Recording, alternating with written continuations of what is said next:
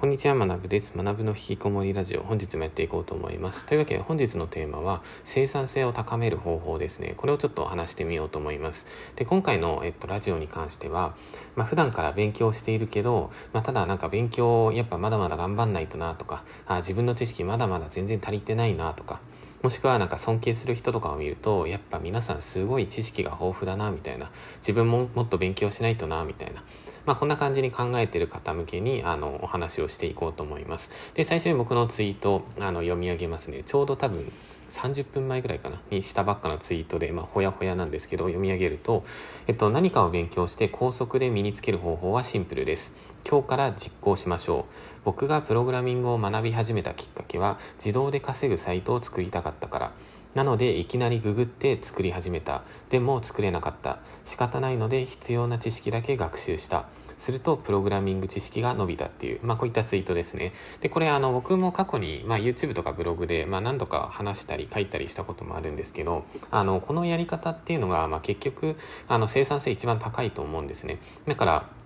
あの生産性が高いってまあどういうことかっていうと、まあ、少ない時間で大きな成果を出せるっていうことにつながるので、まあ、だからあの、まあ、なるべくこう人生早く変えていきたいなとか、まあ、なるべくこう楽してまあ稼いでいきたいなみたいな、まあ、そういうふうに思う方は、まあ、今回の話結構参考になるかなと思うのであの僕のまあ勉強のスタイルとか、まあ、行動の仕方に近いんですけど、まあ、そのあたり話してみようと思います。であの今回まあすごいあのシンプルな話なんですけどあの、まあ、数学的にも証明できるというか、まあ、そのあたりの話でも一応ありますねで、じゃあ早速本題で、えっと、じゃあ結論ですね。勉強しない方が、えっと、生産性が高まる。まあ、これが僕はもう間違いなく事実だと思っていて、で、なんでかっていうと、生産性ってそもそもどういうことかっていうと、生産性をこう、噛み砕いて説明すると、えっと、どれだけインプットして、そしてアウトプットしたのかっていう、まあ、これが生産性ですよね。だから、あの、まあ、ここ多分わかりますよね。だから、えっと、生産性の高い人っていうのは、えっと、少ない量のインプットで大きなアウトプットを出すせるっていう、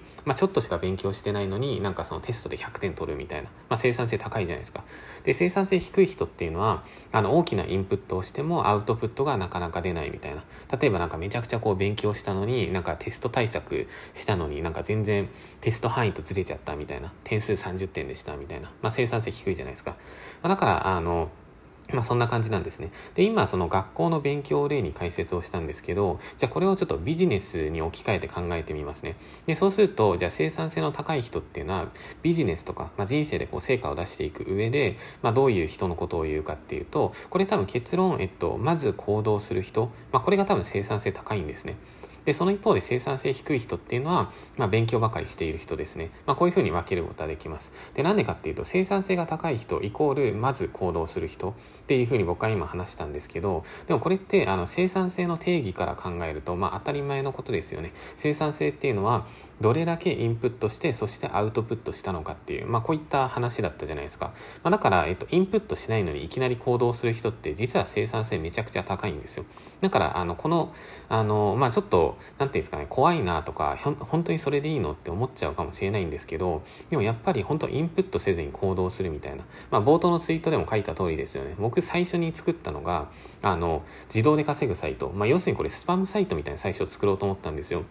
あの、なんか、働きたくないじゃないですか。僕はもう当時から働きたくなかったんですよ。で、今も別に働きたくないから、あの、本当に楽しいこととか、ストレスたまんないことだけしかやってないんですけど、あの、その気持ちっていうのが、まあ、当時大学2年生、3年生ぐらいか。だから22歳ぐらいからかな。あの、もうずっとは会社員になりたくないな、みたいな。うわ、サラリーマン嫌だなとか、うわ、絶対になんか電車で通勤とか嫌だな、みたいな。まあ、それを毎日思いながら考えてあ、思いながら生活をしていたんですけど、あの、まあ、そんな感じで、まあ、だからその自動でサイトが稼いでくれたら不労所得みたいな。で僕別に目標高くなかったんで、まあ、月なんか5万、10万稼げたらもう働かないでいいや、みたいな、そんな風に思ってたんですね。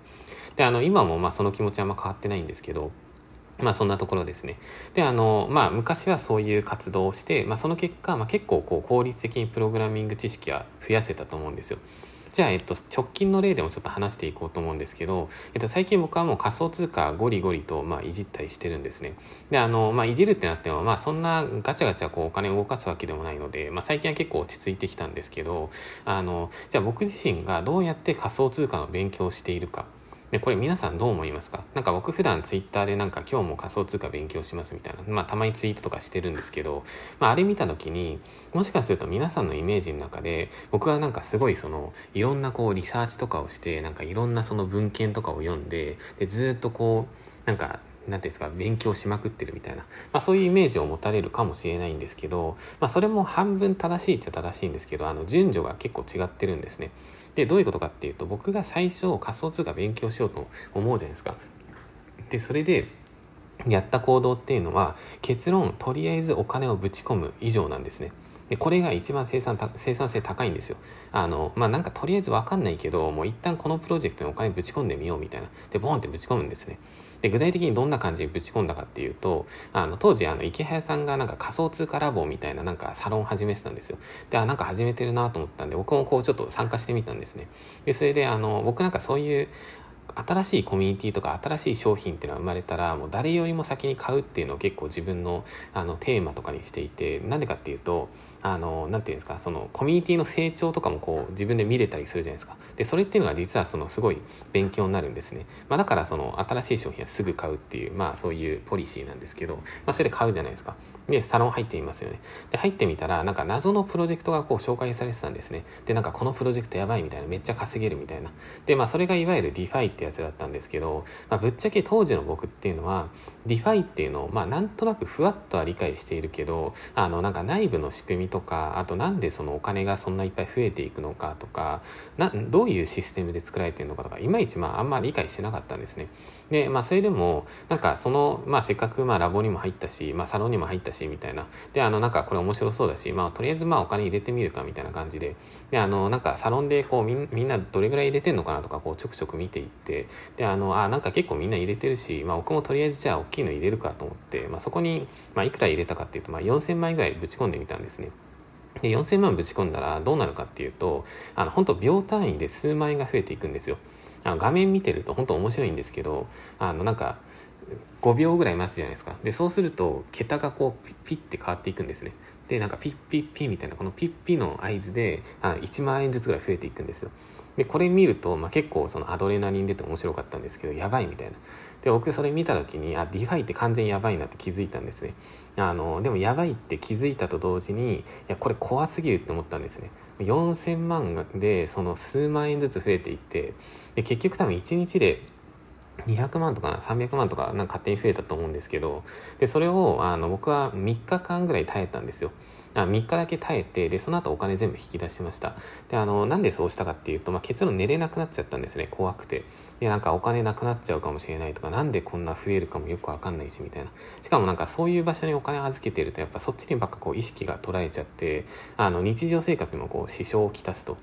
で、そこから僕はどうしたかっていうと、やっとそこでちゃんと勉強し始めたんですね。あの、 DeFi ってそもそも何なんだろうとか、何でこうやってお金増えていったんだろうとか、あの、このプロジェクトってそもそも本当に信頼できんのかなとか、まあ、そんなこと感じで、まあ、なんか今のその流れっていうのを皆さんぜひ覚えておいてほしいんですけど、まずやっぱ行動なんですよ。で、行動して、うわ、やばいみたいな、怖いみたいになるじゃないですか。で、怖い理由っていうのは分からないから怖いんですね。で、分からない場所を全部一つ一つ調べていくんですよ。で、僕はどういうふうに調べるかっていうと、あ、そういえばここってどういう意味なんだろうって思ったやつをメモ帳にこう全部リストでこう書いとくんですね。なんか、例えば、あの、 DeFi だったら impermanent loss とかっていうのすごい重要なんですけど、 impermanent loss って何なんだろうみたいな、それをメモ帳にこうピッて自分で書いておくんですね。で、それで、あの、翌日にそれを調べたりとか、あと日常生活でこう、なんか歩いたりしてると、なんか、あ、そういえば仮想通貨あれってどうなんだろうみたいな、なんかちょっと思いついたりすることを、またメモ帳に書いておいて、それを家に帰ってこうリサーチするみたいな。まあ、それっていうのがやっぱ生産性高いあの学習方法なのかなと思っていて、で、あの、その結果僕は今どうなったかっていうと、今結局 DeFi っていうそのプロジェクトっていうかまあそういうシステムに、えっと、5000万円のお金入れてるんですよ。で、あの、今も入れていますし、このラジオを話してる間にもお金は多分勝手に増えていっていて、で、もともとその4000万円のお金を入れて、僕は怖すぎて寝れなくなったって言ったじゃないですか。で、今5000万入れてるんですけど、全然怖くなくて、毎日もう熟睡なんですね。もう昨日も本当めちゃくちゃすやって寝てたんですけど、で、なんでそういう風にあのすやすや寝れるかっていうと、やっぱ勉強して知識がついて、あ、ここだったら大丈夫そうだみたいな、まあある程度のその確信を持てたから、まあ、だからあのいけると、まあ、これが要するに、えっと、生産性の高い勉強方法だと思うんですね。という感じで以上がチャプター1でここから後半、えっと、もう少しその欲望に対してピュアになりましょうって話をちょっとしていきます。はい。というわけで、じゃあ、チャプター2ですね。で、あの、まあ、前半ではその効率の良い勉強方法というか、まあ、結論その、あんま勉強しない方がいいんですよね。いきなりこの動いてしまうみたいな。まあ、投資とかだったらいきなり金入れるみたいな。で、え、怖いって思うかもしれないんですけど、怖いって思ったら、ま、そこの怖いをなくすために勉強していけばいいんですね。で、それっていうのはすごい早くて、で、あの、じゃあ後半何話すかっていうと、もっとその、なんか、僕が思うに皆さん結構遠回りしちゃってるんですよね。なんか勉強した方がいいとか、あの、コツコツやっていくことは大切とか。いや、もちろんそうなんですけど、あの、もっとその自分の欲求とか欲望とか、もっとこうやって生きたいとか、もっとこんぐらい金を稼いでやりたいみたいな、まあそういう気持ちに対してピュアになっても全然いいんじゃないかなと思っていて、でこの話をちょっとしたいなと思うんですね。で、あの、一旦僕が、えっと、僕のその冒頭のツイートも一回紹介しようと思うんですけど、一旦読み上げますね。えっと、何か勉強して高速で身につける方法はシンプルです。今日から実行しましょう。僕がプログラミングを学び始めたきっかけは自動で稼ぐサイトを作りたかったから。なので、いきなりググって作り始めた。でも作れなかった。仕方ないので必要知識だけ学習した。するとプログラミング知識伸びたっていう、まあこういうツイートを先ほども読み上げたじゃないですか。で、あの、まあこれ当時から本当気持ち一貫していて、僕はもうなるべく引きこもって自動化で稼ぎたいみたいな。で、そこを思っていたから、もう当時も、あの、プログラミングとか別に勉強する気一切なかったんですね。なぜなら別に勉強したくないじゃないですか。あの、勉強せずに稼げるんだったらそっちの方がいいじゃないですか。まあ、だからもういきなりなんか謎のスパムサイトみたいに作り始めると。まあ、結構その、あの、最低だな、最低だなって思うかもしれないんですけど、まあでも僕はもう本当に、とにかくもう働きたくなかったんですよね。だからそこをこう直球で目指したと。で直球で目指しまくったからこそ、まあ、今ある程度こう自由に生き生きることもできているしあのなんていうんですか、まあ、生活もまあ徐々に楽になってきたというか、まあ、そんなところだと思うんですね。だから皆さんももっとそのなんていうんですかね教科書をこう1ページから順にやっていく必要とかってマジでないんですよね。あの自分がこうしたいってなったら、まあ、そっちから先に進んだ方がいいしやっぱ教科書1ページから順番にやっていくとあ自分進んでるなとか勉強してるなって気持ちは湧くんですけどでも生産性の定義に当てはめた時にそれっていうのは生産性の低いやり方になっちゃってるんですね。なんでかっていうと前半で説明した通りですよね。あの生産性高い人っていうのはもうまず動く人みたいな。なるべくもうインプットしないみたいな。って感じなんですよ。だから、あの、そこをやった方がいいんじゃないかなと思っていて、まあ、ただここまで聞いた皆さんっていうのは、あの、なんか、こういう感情を抱くかもしれないです。あの、なんか、マナさんはそういうふうに言うけど、でも、あの、そういうふうに言いつつも、あなたはめちゃくちゃなんか情報の無料提供とかしてるじゃないですか、みたいな。ブログとかもどんどんなんか無料で書いたりとか、このラジオとかも無料で発信していて、で、それって、あの、本当に欲望に対して今ピュアになってるんですかみたいな。なんか、あの、なんか、学さんこそ遠回りしてるように見えますみたいな。まあそういうふうな意見もあると思うんですね。で、ここに関して言うと、あの、まあ、旗から見たらそういうふうに見えるかもしれないんですけど、あの、僕の場合は過去にもう直球で攻めまくったんですよ。まあ、それこそだって、あの、学生時代にもうバイト辞めたいみたいな、働きたくないみたいな。で、そこで第一歩に動き出した行動は、行動が僕はスパムサイトを作るっていう、まあ、結構最低な行動してるじゃないですか。で、そこから、もういかに楽して稼ぐかっていうのを考えて、考えて、考えまくって、それでいろんなアフィリエイトサイトとか作ってきたんですね。で、いくつかちょっとうまくいったやつもあって、なんか、あの、一つこううまくはまったんで、月3万ぐらいこう不労所得作れたりもしたんですよ。で、3万の不労所得とかも、なんかそれ1年ぐらい続いて、ああ、なんか気持ちいいなみたいな思ってたんですけど、その後、まあ急にパターンで消えちゃったりしたんですね。結局、あの、なんていうんですかね、そういう、まあ、ずる賢く稼ぐとか、あの、世の中にちゃんと価値を提供しないみたいな、まあ、こういうやり方をしても、あの、短期では稼げるかもしれないけど、あ、結局長期的に見たらダメだなっていうのを、僕はもう本当に過去の、もう数えきれない失敗でもう完全に今確信してるんですね。で、確信したからこそ、だから、あの、こうやって無料で発信をするとか、無料でコツコツやっていくとか、あの、旗から見たら本当に遠回りに見えるかもしれないし、あの、いや、なんか大変そうだなって思われるかもしれないし、いや、あんなやり方してなんか稼げんの？みたいな思う思われるかもしれないんですけど、あの、そういうふうに見える行動が実は一番まあ本質的だな、みたいな、まあそういうふうに気づいたんですね。でも、えっとまあ、ここまで聞いた皆さんはあの僕にあの、まあ、間違ってもまあ洗脳されないというか、まあ、この僕が言ってる言葉はそのまま鵜呑みにしないでほしくてやっぱその都度疑ってほしいんですね。であそうなんだみたいな。でもそうなんだけどあの人によって全然やり方はこれ変わってくるんですね。あのビジネスなんてそんないくらでもやり方あるじゃないですか。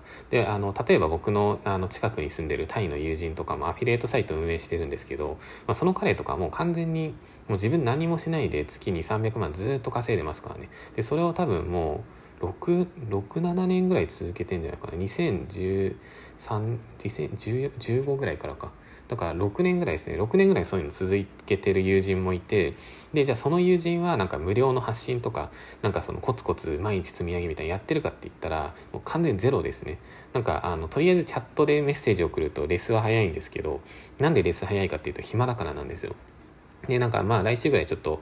あの、僕もタイに帰ってきたし、なんかご飯行こうよみたいな話してるんですけど、あの、なんか最近暇すぎてなんか家の畑をこう耕してとか言ってましたからね。まあなんかそういう感じで、あの、まあビジネスって言ってもこういろんなやり方があって、あの、他の例とかを出すと、まあ例えばドバイであった経営者の方がいるんですけど、その方とかだともう広告も分回しまくりなんですよね。インターネット広告にもう数千万とかっていう金をボンって入れるんですよ。まあ数千万ちょっと持ったかな。多分1000万ぐらい入れてますね。で1000万ぐらい入れてでそれでどういうふうにやるかっていうと、えっと、3000万ぐらい稼ぐんですよ。だ3000万稼いで1000万の広告費じゃあ2000万利益じゃないですか。でこういうふうにやってる人も結構いてで僕はあのまあ何て言うんですか別に広告全然否定もしないし、まあ、ただなんでそういうやり方をしないかっていうと、まあ、広告ってやっぱその刈り取り型の稼ぎ方なんですよね。だからあの自分のお客さんっていうのが意外とこう資産になっていかないみたいな。こう常にこう新規を取っていかないといけないみたいな、まあ、だから僕はこういう無料の発信タイプっていうふうにやると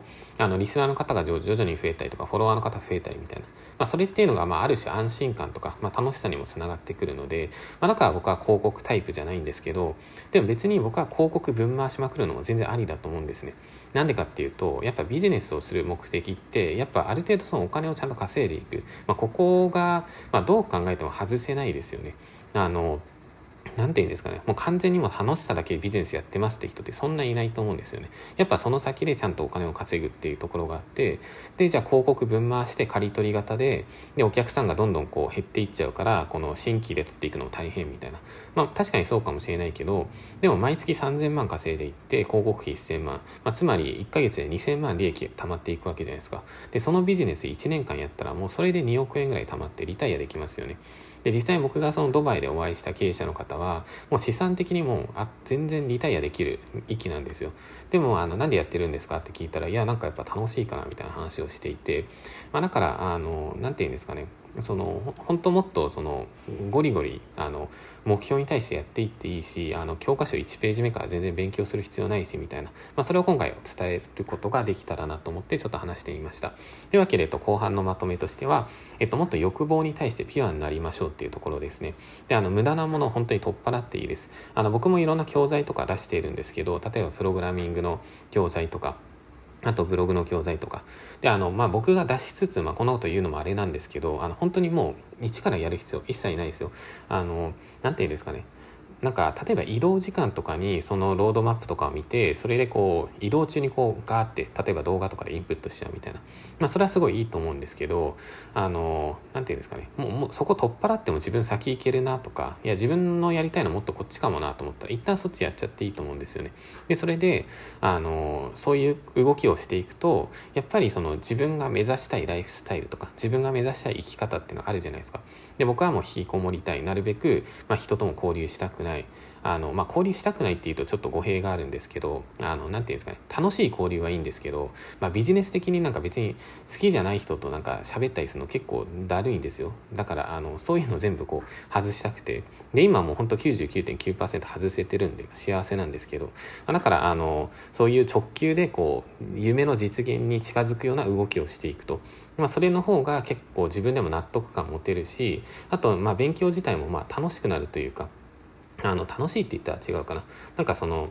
あの、まあ、稼ぎたいってなった時に、その、すぐ稼げるようなサイトを作る時って割と集中できると思うんですよね。まあ、だからそんな感じで、あの、やっていった方がいいんじゃないかなっていう。はい、そんな感じですね。というわけで、えっと、今回の